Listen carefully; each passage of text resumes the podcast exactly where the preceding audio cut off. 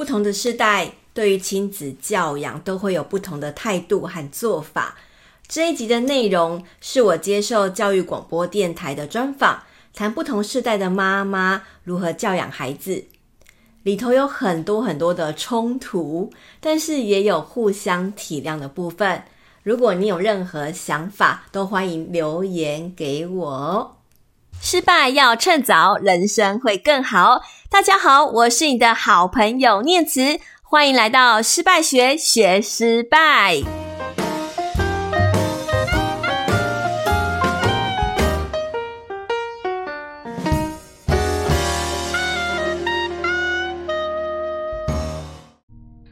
各位亲爱的听众朋友们，欢迎回到乐活家庭人物志，我是云婷。今天呢，我们的家庭教育主题是不同世代的妈妈对话。我邀请到我的好朋友张念慈来到我的节目现场，她也是两个孩子的妈。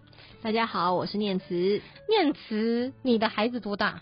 呃，我的老大今年国小四年级，是个女孩儿。然后老二呢，今年才三岁，然后明年要上幼儿园的小班。差这么多啊？对啊，就是因为你知道，当我生第一胎的时候，就觉得孩子好可怕啊，很可爱，不是很可怕。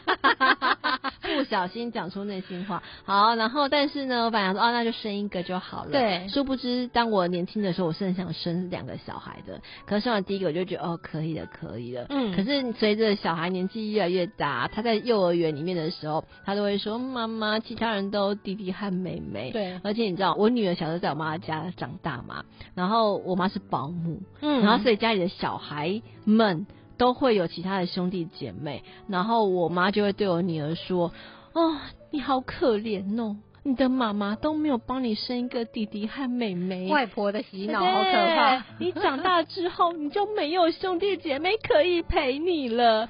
我女儿哭着跟我讲这件事，我就觉得 天哪！你知道这是一个很可怕的状况。所以你是因为这样子决定生老二吗？我就有一天就咬牙，好吧，来吧，就生了老二。可是隔了那么多岁。你觉得他们之间的那个手足感情好吗？而且手足感情蛮好的，因为我自己家里有四个，我是老大，然后我家有四个兄弟姐妹嘛。那小时候其实兄弟姐妹感情是不太好的，因为我妈很年轻就当妈了，嗯，所以她不知道怎么样去排解小孩子的一些什么争风吃醋啊，然后争夺那个父母之间爱的这个问题，所以她就是叫老大忍耐，让弟弟妹妹就好了。哦，那就是我们常见的，你就让他，你就让他，对对对，然后我就会不断欺负我妹。因为我心里不满足，对，所以当我那个呃儿子要生出来的时候，因为不过还好是因为我，我女儿想要的，嗯，然后所以呢，当她出生的时候，那个别人来那个送满月礼的时候啊，我就会。把这个礼物拿给我女儿说：“哎、欸，这弟弟要送给你的。”他就说：“哇，弟弟竟然会送我礼物！”我说：“对，那弟弟多爱你。”他怎么会相信啊？他相信的，不好意思，他那时候 才上才上幼儿园，他就相信了。天哪！对，然后而且呢，我都要跟他讲说：“哇，弟弟是那个你，你是不是偷偷向圣诞老人许愿？”他说：“对，你怎么知道？”我说：“哇，所以圣诞老公公。”送了一个弟弟给你，你要好好照顾他哦。所以他就一直很坚信弟弟是圣诞老公公送他的礼物，因为是礼物，他说他要好好爱惜他，所以他一直对他弟弟当做礼物的状态来照顾他。有时候弟弟不乖，他会说我要退货哦，你不要这样子。他会说我要还给圣诞老公公。对，因为其实年龄差这么多的姐弟，就是有好有坏。就有一些人会觉得说，那他会觉得自己妈妈独特的爱被剥夺了。嗯，但是毕竟现在。弟弟是他的礼物嘛？他的，他的，所以我觉得这招其实安排的还蛮不错。嗯，但是呢，你刚刚有说嘛，你的女儿是妈妈在带，是娘家的妈妈在带的。但是你有发现，就是自己娘家的妈妈带跟自己带，这个教养上还会有冲突吗？因为你妈妈的做法，你应该就很清楚了。啊，对，就是有时候会还还蛮多冲突的。可是我觉得老大跟老二的那个。教育哲学，我个人就差蛮多的。你知道老大都照书养嘛？对。然后小时候说，哎，什么奶瓶要洗几次啊？多少温度的时候？哎，对对，还会量温度。对对，我老二完全就是随便他。好，然后以前我常常在教养孩子的部分，老大的时候常常跟我妈吵架，因为我妈就是用保姆的方式来照顾他，可是我就是用书上的方式来照顾我女儿。保姆的方式跟书上的方式有什么不一样？保姆是实战派的嘛，他会说啊，其实有些东西不是不用那么精确，就是差不多用手啊哪里去量一下哎就可以了，嗯，或是这个食物啊几个月大就可以怎么样？可是我又坚持说不行，书上说几个月才能够怎么样，四个月才可以吃什么？啊，对，你怎么可以让他先吃这个呢？我就开始生气，然后两个不同的妈妈就开始吵架。对，那后来我就觉得哦，干嘛累死我自己呢？就老二的时候，我就我就眼不见为净，我妈怎么带都没有关系，只要他能够长大就好了。哎、欸，很有趣，我发现我我的儿子长得比我女儿还要好。真的就是放养的，放养的孩子 更活得比较好。对，真的，在我们家，我妈妈的教养方式跟我的教养方式其实就差很多。那你的教养方式跟你妈妈的教养方式差很多吗？没错，我一直都觉得我妈是一个到了六十几岁还没有长大的十八岁少女，就是她就是一个非常天真浪漫的人呐。你知道她就是带小孩出去会让小孩爬树啊，然后或是在泥泥巴地里面滚来滚去的那种人。可是像我婆婆，她就是啊，这个不能碰，那个。不能碰那个会脏掉，那个手要马上洗呀、啊。即便他们是同一个世代的妈妈，但他们的教养方式就完全不一样。那我又我又是另外一个派别，我希望他们两个能够折中，可是又很难折中，所以就你这其实是三个妈妈不同的争争夺战。对，这真的是女人之间的战争哎。对，但是我后来我就学习一个方式，就是哎、欸，其实孩子能够在不同的教养方式下成长也蛮好的。为什么？因为他就会发现这个世界上其实有存在着很多不同的面面貌。他如果能够在一个很严谨的状况下活得很好，也能够在一个很奔放的自由环境下能够滚滚泥巴，然后也能够在撒娇的时候获得他想要的东西。因为我觉得他其实就能够跟不同的面貌的人相处，而且他在以后面对各种不同环境的时候，他也能够比较好的去学习他的生存哲学。对，适应力可能会好一些。对，对，这种后来生老二的时候才发现的真理。今天呢，就要针对一些主题来做一个小小的讨论。像我们今天遇到的第一个问题，就是当小孩子回来的时候，你那个作息是怎么培养的？你先分享你的好了。我目前的作息比较像是我大女儿，因为现在在念国小嘛，嗯，我希望她回来当然是先吃饭，因为她其实还蛮辛苦的。我小时候英文没有念好啦，所以我现在她国小下课之后，先让她去补个英文，嗯，然后回来之后其实时间就比较晚一些，那当然就肚子饿，那我都希望她能够在半个小时之内先把饭吃完，然后接下来开始要自动自发去写功课。自动自发这件事情还蛮困难，逼迫他，逼迫他自动自发的去写功课。嗯，对，因为我觉得自己学习写功课这件事情很重要啦。那当然，他已经国小四年级，到目前还在学习这件事情。然后接下来你就告诉他，哎、欸，你写完功课，你要自己去对答案啊，然后洗澡啊，然后接下来就准备要上床睡觉。我觉得有个规律的生活这件事情还还蛮重要的。你这个规律生活是怎么建立起来的？呃。一般人可能会大家要先休息啊，干嘛的？可是我知道，如果他一休息的话，那就会拖很晚。所以你会一直催促他，你赶快去做什么？你赶快去做什么吗？对，一因为一开始其实我也错失了很多教养的机会。我在。当他幼儿园还有国小三年级以前，我是属于爱的教育那一派。嗯，我会想说，哦，我小时候很讨厌我爸妈念，所以我就我要当一个有爱的妈妈，我不要念他。后来发现我错了，因为你不念孩子，孩子不知道什么是对的，他就真的放给他烂。那我就发现，哇，天哪，我女儿成绩怎么越来越差？而且她不知道自己要做什么，那学校的餐具就丢着，没有人要理他这样子。嗯嗯，然后他就觉得爸妈应该会处理完吧。我后来发现，其实父母应该。在适时的时候有自己的角色要建立。你想要当孩子的朋友，但是你就是他爸妈，你永远都不可能会是他朋友的。所以我觉得你可以当一个倾听他的爸妈。然后同时你也要教育他什么才是对的，所以在作息的部分上，就是陪着他慢慢去建立，告诉他你回到家大概几点？那你如果你今天你对我的安排不满意，那你可以告诉我，你觉得怎么样做比较好吗？孩子这时候觉得他有参与感，他会说哦，那我觉得这个休息时间太短了，我希望时间长一点。那我就问他说哦，那如果休息时间长，你可能压缩到你的作业时间。那如果你今天只剩下半个小时可以写作业，你会怎么处理呢？他可能就会说啊，只剩下半个小时，那我就要认。认真写哦，他就有他的解决方案了嘛。嗯，就是你不能够只跟我说你想要延长休息的时间，然后缩短写作业时间，不行啊，你要给我配套方式。所以透过这个对话过程当中，他就开始慢慢去学习要有责任感，然后要自己妥善安排自己的时间，会开始跟我讨价还价。但是我觉得这都是一个很好的练习。然后他这次，因为我们后来就跟他说，啊，如果你考试没有考好，那我们就可能只有只好增加你补习的时间。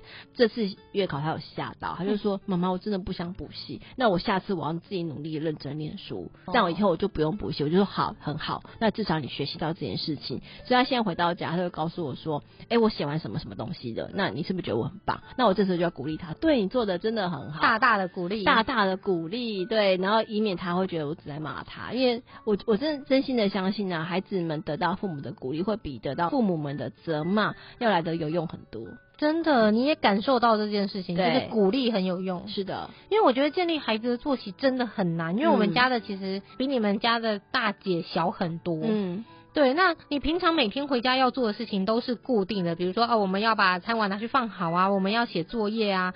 那但是他们老是在这个过程当中讨价还价，真的，他们根本就不想要照着这样子的顺序来。但是像我有朋友，他们是从婴儿时期就是建立固定的作息，嗯、也就是说，诶，他如果时间还没有到，他是不会进去抱他的。我就是比如说我早上十点我才会开房门进去抱他，在十点之前任你怎么哭，反正我们就是不会进去。你在他婴儿时期有做到这么严谨吗？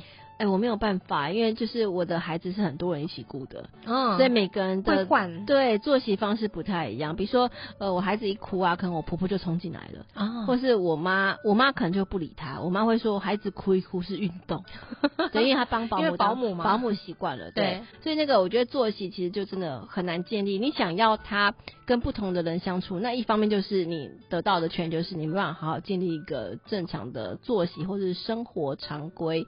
像我有朋友，他真的是非常坚持，就是八点半孩子一定要进房睡觉。嗯，就是八点半不管怎么样，你就是把他关进房间里面，随你要睡不睡。但是最后孩子就是会睡着嘛。但你会这样子吗？我不会啊，八点半我才刚开始要工作呢。这真的是双薪妈妈的人的无奈耶。我也我也很佩服这种九点就要上床的孩子们。对啊，那如果说他八点半不会坚持要睡觉，那你的孩子都几点睡？呃，我是一个比较不好示范啦，因为我真的就是工作时间比较晚，然后可能有时候到十点十一点，所以我孩子有时会跟着我。这样的作息，那但是老大部分就会，我会担心他长不高啊，或者是长不饱啊，长太快啊，尤其女生会有发育的问题嘛，嗯、所以我其实后来都有不断跟他提醒说，你不管你怎么样，十点以前一定要上床睡觉，不然你可能会影响到你的发育啊，或是你的那个呃注意力会就不集中，所以他最近就把这件事情听进去，就尽量赶在十点前把所有事情结束掉的。对，我发现要让孩子去睡觉，真的是对妈妈来说是一件很困难的事情。嗯、尤其是像我们这种职业妈妈，可能晚上都还有很多事情要处理。对，但是我觉得孩子他并不是不想睡，像我会发现我的孩子是硬撑着想要等我一起睡。对，对他们就是很想要跟妈妈依偎着一起睡，所以他们就会努力的撑在那里。嗯，但是真的有很多的教养派别会说，你不要让他跟你一起睡，你要训练他独立。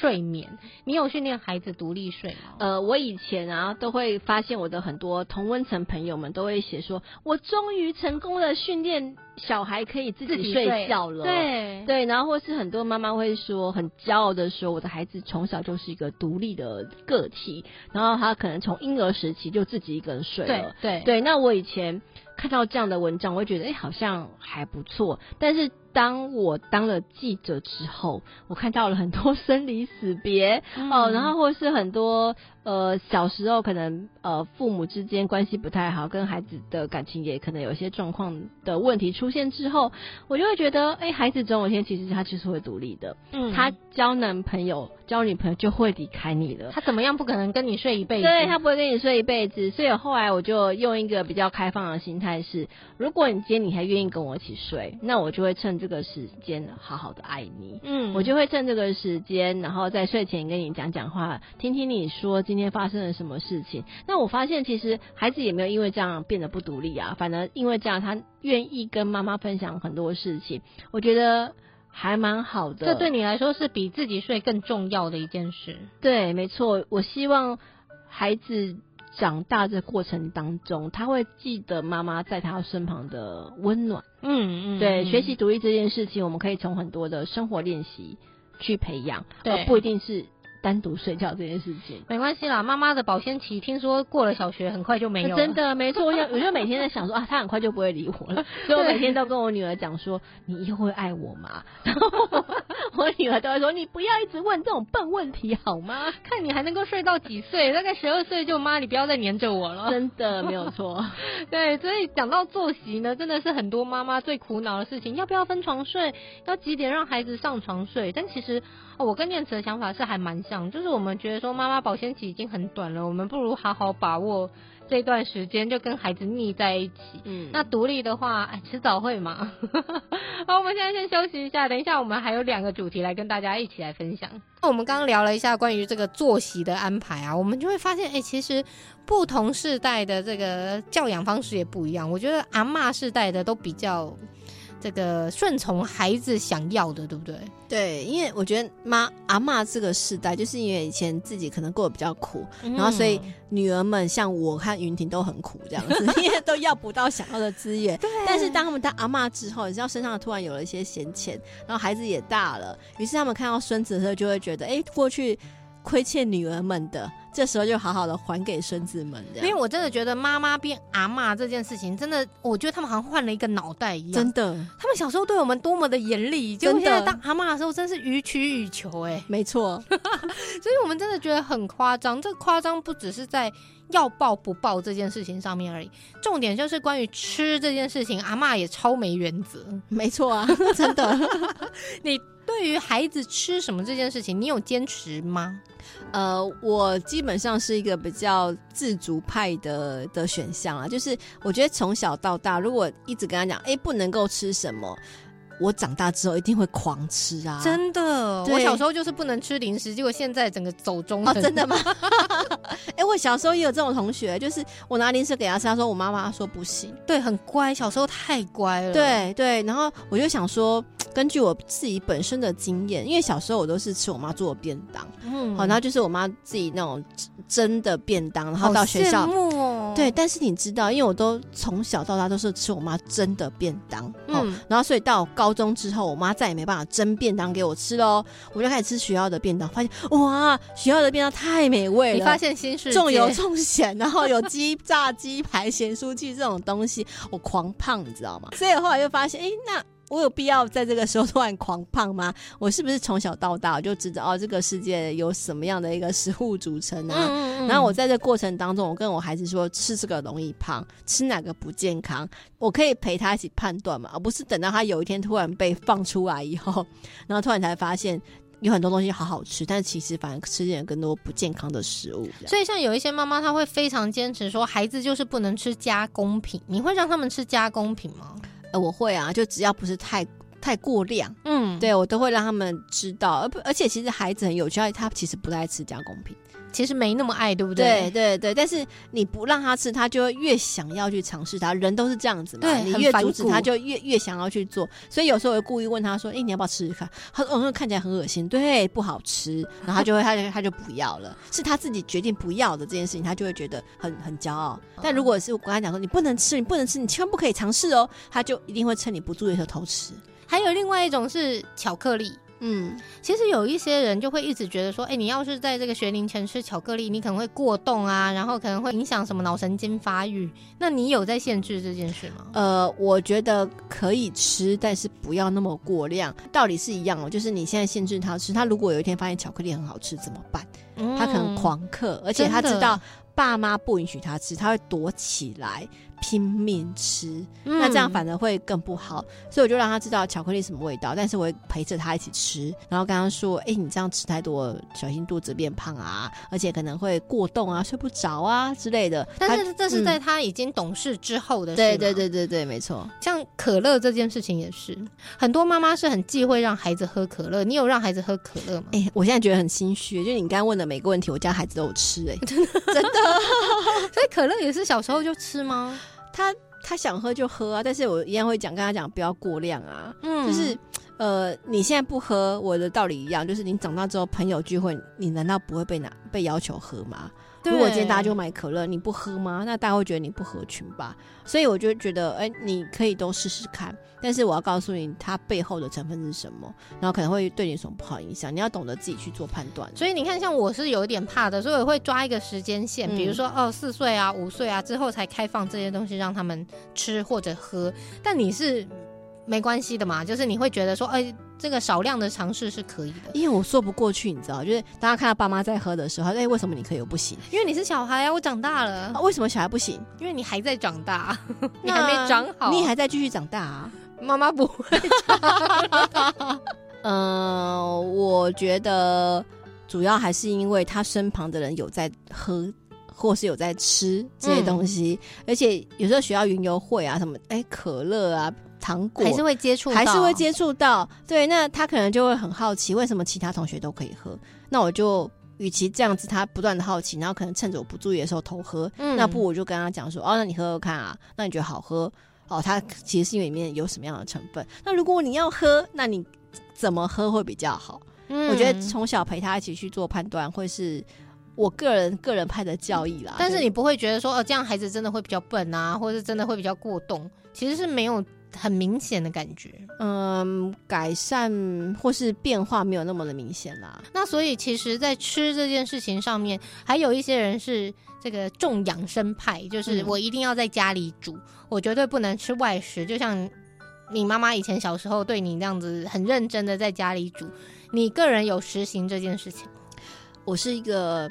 职业妇女，加上本人厨艺不佳，所以在家里煮这件事情就交给我妈了。这样对，不过其实因为那个我孩子都是我妈妈带大的啦，所以他其实都是吃阿嬷煮的菜，或是我婆婆煮的菜长大，所以基本上我觉得都吃得还蛮营养健康的。这件事情我觉得在我家就比较不会是问题。但是如果说今天是比如说阿嬷没空，那你会介意他们吃外食吗？呃，只能吃外食，不好意思哦。他妈妈我是不太会做菜的，不想吃外食也得吃外食 啊。是的，不然就等只好等我老公回来煮了。但是我老公很晚才会回到家。哎、欸，真的，其实我从小对于孩子吃外食这件事情，我都没有很 care 过。对，因为我不是不会煮，而是。有的时候真的是觉得你有必要就是节制成这样吗？就是其实外食也可以选择嘛。所以你看，尤其是小孩长大之后，他不见得每餐都可以自己煮啊。嗯，但是他可以选择，比如说去自助餐好人，你可以你可以挑个三菜一肉，嗯，的一些均衡搭配组合，我觉得其实也是一个健康吃外食的方式。对，所以其实像我有时候跟某一些朋友出去啊，我们如果要带零食。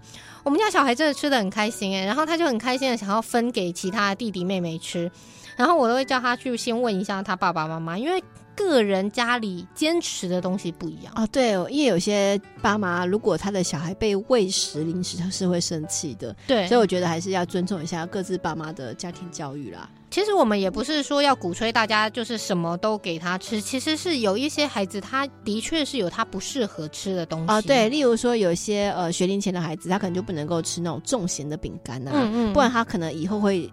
长期培养那种重口味的习惯，这样。对对对，然后或者是有一些孩子，他可能对某一些东西是过敏啊，对，这个很严重哎，这个真的要避免。对，所以其实呃，我们当然自己家里自己孩子的状况是清楚的，所以你大概会知道那个量在哪里。嗯、但是如果说呃是别人的孩子，我们就不要随意喂食，不要喂食。对。但是呢，有的时候也要跟阿公阿妈就是探讨一下这件事情，嗯，因为小孩像我们家小孩真的很爱吃薯条。但是我家小孩也也是哎、欸，阿公阿妈完全不禁止的啊，对，就是吃到饱哎、欸，真的。然后我就发现。啊，那好像有一点母汤哎，嗯，你会跟阿公阿妈沟通这件事情吗？呃，如果如果是婆家的婆婆的话呢，当然是我老公去沟通。嗯，我觉得这这才是一个聪明好媳妇的方式，真的，千万不要媳妇自己去做沟通，不要跳下去，千万不要。对对对对对。但如果是我爸妈的话，我就跟他讲说，哎，这个真的吃太多了，嗯，对，可能会害他长不高啊，或者变太胖啊，这样。因为有时候云婷刚才讲那个状况，我家就发生啊，就是可能我家儿子不吃。吃饭哦，他说或是他吃几块就吃饱了，对，结果下一秒钟就抱着一袋洋芋片在那边狂嗑，真的，对，然后我婆婆会说，他就刚刚没吃什么啊，让他吃一下不会怎么样。可是他刚才说他吃饱了呢。哎呀，好啊，你为什么可以刚刚那个说吃饱，然后现在可以狂嗑一袋洋芋片？对，对于这件事情，我也真的觉得非常的疑惑。就是小孩子就不爱吃正餐，但是零食总有另外一个胃可以装。对，但如果是这样子，你会怎么办？我会跟我的，如果今天我婆婆不，不在啊，嗯，我会跟我的儿子说，你如果。还吃得下零食，表示你正餐没有吃饱。嗯，那你就正餐给我吃饱，这样就回来吃正餐。回来吃正餐不应该是吃零食把它吃饱这样子。对，所以我觉得正餐还是小孩子发育当中最重要的一环啦。那零食这一块，我也不建议就是每天都吃啊，这不不是正确的选择嘛。真的，我还有听过阿妈说，没关系啦，那个薯条就是马铃薯嘛，马铃薯不是也就是淀粉类吗？我哦，听起来、哦、取代白饭这样。对，好像很有道理，哪里来的道理？真的，你知道阿公我妈都常常喜欢听一半的理论，这样真的就是他们会选择他们喜欢的方式听。对，但是我个人是觉得，如果你直接禁止他说你不要给他吃薯条，好像又有点打阿妈的脸。嗯嗯，所以其实真的是那个量要抓，对，要不就吃的时间点。对，我觉得吃也是一个这个家庭常常战争的主题哦。不过我们等一下要再讨论另外一个主题，真的就是教养类的。嗯、你知道教养，我深深的觉得孩子真的是。养容易教很难，对，嗯，所以我们等一下也可以来讨论一下教养这件事情，我们世代之间还有什么差异？现在给大家一首歌，刚刚讲到零食，现在给大家的就是南拳妈妈的橘子汽水。休息一下，等一下再回来。我们刚刚聊了一下关于孩子的作息啊，孩子怎么吃啊，那我们现在要来聊一个我觉得很难的，就是教养这件事情。我来请教一下念慈，你平常有在要求孩子？这个不管是礼貌啊，还是什么，呃，对别人的称呼啊，这种事情吗？呃，我的爸爸是一个里长。所以他在李民服务上都会很在乎礼貌这件事情，他很在乎看到人就要打招呼。嗯，那我觉得我的孩子跟着我爸妈一起生活，就是小时候带大的嘛，所以我发现我的儿子啊，就是看到每个人都会哎、欸、你好你好，就是很好很有趣，就是他跟每个人都会打招呼。他以后也要选里长，就跟我爸很像。可是也因为这样，我发现我儿子人缘超级无敌好，真的、啊。对，因为每个人看他都会笑眯眯的，因为他每个人都会打招呼，然后每个人都很有礼。貌这样，可是相对来说，我女儿就是我婆婆带大的。我婆婆是一个比较严谨、小心谨慎的人，嗯，所以我女儿小时候其实是比较害羞的，看到陌生人，她是会躲在我后面的。对，我就发现一两个人的在那个陌生人当中，人缘的确是差蛮多的。教养方式的不同，才导致他这个人缘的不同，还是是因为他天生个性气质也有不一样？我觉得是教养方式的不同，因为我。儿子一出生之后，就我妈从小带到大，嗯，然后所以呢，我爸我爸在里长选举的时候，都推着我儿子的车子，就在那边跑来跑去，所以很多里民轮流抱我儿子，你知道？我儿子已经很习惯在不同人的那个怀抱当中 安稳到天亮，从小开始跑跑通啊到大，对对对对对，我我我爸在那个扫街的时候，我看到有李明背着我儿子在扫街。对，所以我后来发现，哎、欸，我儿子其实在这个部分，他我也不怕生，然后也因为这样很有礼貌，他跟每个人都会打招呼。你也是一个很放得开的妈妈哎，老二才这样啦，因为老。老大就是刚刚开始讲的嘛，就是小心翼翼、照书养。嗯，那怎么可以这样呢？就孩子不能怪在嘈杂环境下长大啊，对，会没有安全感啊，会过于浮动之类的。对对对对对，老二就随便他，后来发现，哎，老二真的长得比较好。所以老二因为这样子教养的过程当中，有适应力比较强吗？对，完全适应力非常非常的强。对，然后但是老大呢，我后来发现他开始会有些畏缩，嗯，然后会比较不敢跟人打招呼。有时候我会跟他说：“哎，那个这是云婷阿姨，你跟云婷阿姨说阿姨好。”他会躲在我后面，他会看着对方想很久，嗯，那我儿子就直接说阿姨好，哦，就完全就是不怕生。我后来就觉得说，哎，其实不怕生啊，跟礼貌。教养这件事情，其实是孩子长大过程当中蛮需要必备的一个条件。那怎么办呢？如果说呃女儿是有这种比较害羞的那种状态，你会怎么办？你会推她出去说不行，你要说阿姨好吗？我后来就开始去。自己做起啊！就当我看到其他人的时候，我会自己说：“哎、欸，你好。嗯”然后或者说：“那谁谁谁好。”这样子。然后我女儿看到我讲，她就开始觉得她好像要跟着讲。所以我觉得爸妈先开始这件事情，可以让孩子会觉得比较没那么害怕哦。身教，对对对对，就是让孩子跟着你一起做这件事情。所以后来这几年，我发现我女儿就跟着。我儿子也有一个很大的转变，就是他看着我儿子，我就会说哇，弟弟好有礼貌哦。我没有骂我女儿哦，嗯、我只是不断的夸奖我儿子，弟弟好棒哦，看到人都会打招呼。然后我女儿有一次就默默说，我也很棒啊。对，小孩真的会这样。对，所以后来他看到我家警卫也会说你好，然后会说谢谢。对，这就是刚刚念慈有讲到那个。鼓励的力量，对，嗯，就是你不要骂没做的那个人，嗯、你就去鼓励有做的那一个人。是的，对。但是、哦、我们也有看过，人家是说啊，就是你要教育孩子礼貌这件事情，你自己真的要先做。对，就是比如说，哎，我们可能有朋友到家里面来，然后我们当然就会先跟。呃，有的时候是可以先跟孩子介绍说，这个是哪个阿姨，这是某某叔叔这样子，先跟孩子做介绍，而不是呃阿姨叔叔一来就先把孩子往前一推，说先说阿姨好，叔叔好，对，对，孩子会吓到吧？就有点这种挡箭牌的感觉，嗯嗯嗯，对，所以其实像我们也是常常是被教育说，哎，你到人家家里你也要有礼貌嘛。那我们小时候就真的很讨厌，就是。你去，然后我也不知道你是谁，然后我就被强迫说，呃，你要说某某叔叔好啊，你要说某某阿姨好。嗯，我小时候自己就很讨厌这件事。哎，我也是。对啊，嗯、因为我就觉得我跟你就是你谁啊？为什么我突然要跟你那么好？对，我就跟你不熟啊。所以现在我变成大人了以后，我也会要求自己说，你到人家家里看到小朋友，自己先打招呼。嗯，就是大人自己先跟小孩子打招呼，说嗨，蛮好的，蛮好的。对，我觉得这是一件。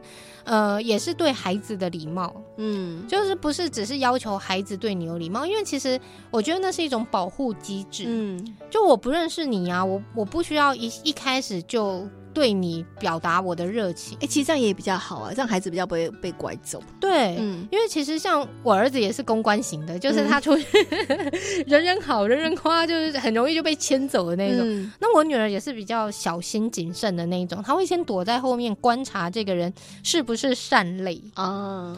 对，所以她会先观察一下这个父母跟那个人的互动关系好不好，关系近不近，然后再来决定他自己要跟这个人。保持怎么样的互动？嗯，所以其实我觉得这个是教孩子辨识这个安全与否的一个方法。对对，没错。对，我们现在有有一些妈妈，她就是会觉得说，哎，这样好像很没有礼貌。但是其实我觉得孩子有没有礼貌这件事情，有时候是建立在妈妈的面子上。哦，真的哎，我小时候很讨厌我妈，就是哎，有人一来你就开始表演钢琴哦。我想说我是干嘛？真的哦，那我就要去厨房切水果之类的，就是然后我要把水果端出来这样。对，嗯、但你以后会要求你女儿做这件事情吗？呃，不会啊，我就何必嘞？干嘛把自己搞那么累？对，我觉得其实像。念慈一直现在开始就可以慢慢跟小孩子沟通很多事嘛，嗯、所以其实或许我们也可以问问孩子说：“哎、欸，我叫你去说阿姨好、叔叔好的时候，你有什么感觉？嗯嗯，你有没有想做这件事情？不想做的原因是什么？像我们现在有遇到一个状况，就是有的时候早上起来刚起床，小孩子都有一点。”心情不好，嗯，对，但是我们又会有家里的长辈就会说，你早上起来怎么没有问好？嗯，就一定要先说谁谁早啊，阿妈早啊，阿公早这样子。然后我们家小孩就是最近开始会有点反抗，嗯，就是他不想做这件事情。但我也可以理解，因为我小时候也不爱做起床气嘛，嗯，我还想睡觉，还要我有礼貌的问安。对，我有时候早上起来就是我什么话我都不想讲。但你有这样的经验吗？呃，我儿子基本上不会有这样的情况，因为他都是在睡梦当中被我妈抱走，然后就抱去我妈家继续照顾了。所以他起来以后发现，就是人已经换一个环境，对对对，对，没错，比较不会有这样的一个状况。他也没关系，他没关系，因为我觉得是从小就很适应的这样子。那我女儿会有这种起床气啦，因为就是小学嘛，要上课了，又怕迟到要吃早餐，那可能要收书包什么之类的，嗯、对对对。但是我觉得他慢慢也能够习惯，就是他就算不开心。心，但是他也不会面露不悦，就顶多就是没有打招呼。可是我们也理理解啊。但是当你恢复正常的时候，你就必须要回到社会化的这个情况。例如说，他以前可能就比较不会跟长辈打招呼，但是我就会跟他说：“哎，把那个阿公阿婆带你回到家，你要跟他们说谢谢啊。”嗯，然后所以他们他现在就会说：“哎，阿公阿婆谢谢你。”这样，然后会回过来说：“妈妈，你没有讲。”我就 哦，被要求，对，我就哦，谢谢爸爸跟妈妈。哦，所以你会教育他的时候，你会在呃对方的面前，还是你会私底下就是过了那个环境之后，你再跟他说？啊、哦，我会私底下讲啊，因为其实小孩子已经有面子的概念了，不要让他那个在长辈面前他觉得面子尽失。嗯嗯。但是在教养上面呢，就是刚刚讲到他们起床气这件事情，嗯、对于小孩子发脾气这件事情，你怎么处理？呃，小孩子是一定会发脾气的，大人都会了。对对对，很多大人的脾气都比小孩子还差非常非常多。对对，但是小孩子发脾气，像我，我觉得女儿跟儿子他的状况就不太一样，年纪毕竟也不太一样嘛。吼然后当我女儿发脾气的时候，我就嗯，那你就发脾气吧。那我就不会理他，嗯，对，因为我有时候他其实他自己在生什么气，他自己都不知道，他只是想要发脾气而已。那等到事情过了之后，我就让他说，嗯，那、啊、你生气完了嘛？他他就不理我，嗯、那我就说你，你作业还是要写哦。然后他就瞪着我，那就默默去写作业了。对，因为他知道就是没有用，没有人理他嘛。嗯、你说你不要写作业，可是就还是要写啊。或者是我会跟他讲说，啊，那如果。你觉得不要写好，那就不要写。那我就跟老师，我就我就传简讯跟老师说，琪琪说他不想写作业，可以吗？他就说不要，他就去写作业了。我觉得妈妈很难搞，所以导致于小孩就也有点无奈。真的不是因为。我觉得他要发脾气可以啊，可是你要知道发脾气的结果可是这个样子嘛，所以你要发脾气完全可以欢迎，但是你知道结果怎么样，而且你要知道爸妈会接下来怎么做，那你在考量你要不要发脾气。如果发脾气没有办法解决，这时候我就跟他讨论。好，那如果你不想要到最后是我传简讯跟老师说你不想写作业，所以明天不要骂你。好，那。如果你不想造成这样的结果，你接下来你觉得该我们该怎么做比较好？他就会告诉我说：“哎、欸，那我觉得我我还是写作业好了。”可是像有一些阿公阿妈在小孩子发脾气的时候，就会说：“啊，好啦好啦好啦，不然我们去买个什么好吃的，我们去买个什么好玩的，你不要生气了。”真的，这时候我觉得爸妈跟阿公阿妈的立场要一一致坚定才可以啦。或者是呢，这时候把阿公阿妈赶回去，教养的事情还是父母来好了。对对，就是我觉得立场要一致，要不然就是你要跟阿公阿妈讲。说好啊，那以后都是你教哦，但是就不可能啊。对，但但你教，但如果他如果做不好，都是你的问题哦。那、啊、你就不能怪我骂你哦。对，就是我觉得立场要一致跟坚定啊，不然其实孩子也无所适从啊。对，真的，因为其实我现在慢慢的有一种体悟，就是教养父母来，宠溺就交给你们好了。对，没错。对，所以所有的好人都给阿公阿妈去当，然后那个要教养的时候就门关起来，阿公阿妈你休息哈。啊，是是是，没错。这里我们来处理。嗯，对，所以其实我觉得世代之间这个妈妈这个教养的方式真的是会有一点不一样。嗯，但是我相信在每一对亲子当中都会有他自己的平衡。然后找到自己最适当，然后最舒服的方式，嗯、最适合的方式。那这样子，我觉得。就够了啦，没有完美的父母、啊，真的没错。我们也不要想着当完美的父母、嗯、就办不到。嗯、对，没有没有没有完美的父母这件事情，大家真的要放宽心，对，不要逼死自己了。对对对，这个照书养也可以，照猪养也可以啦。嗯，对，放养的可能更好啊啊，真的。好，今天谢谢念慈来跟我们分享这个妈妈经，那也谢谢听众朋友们的收听，我们乐活家庭人物志到这边告一个段落。最后一首歌给大家，李荣浩的《爸爸妈妈》。下个礼拜再见，拜拜，拜拜。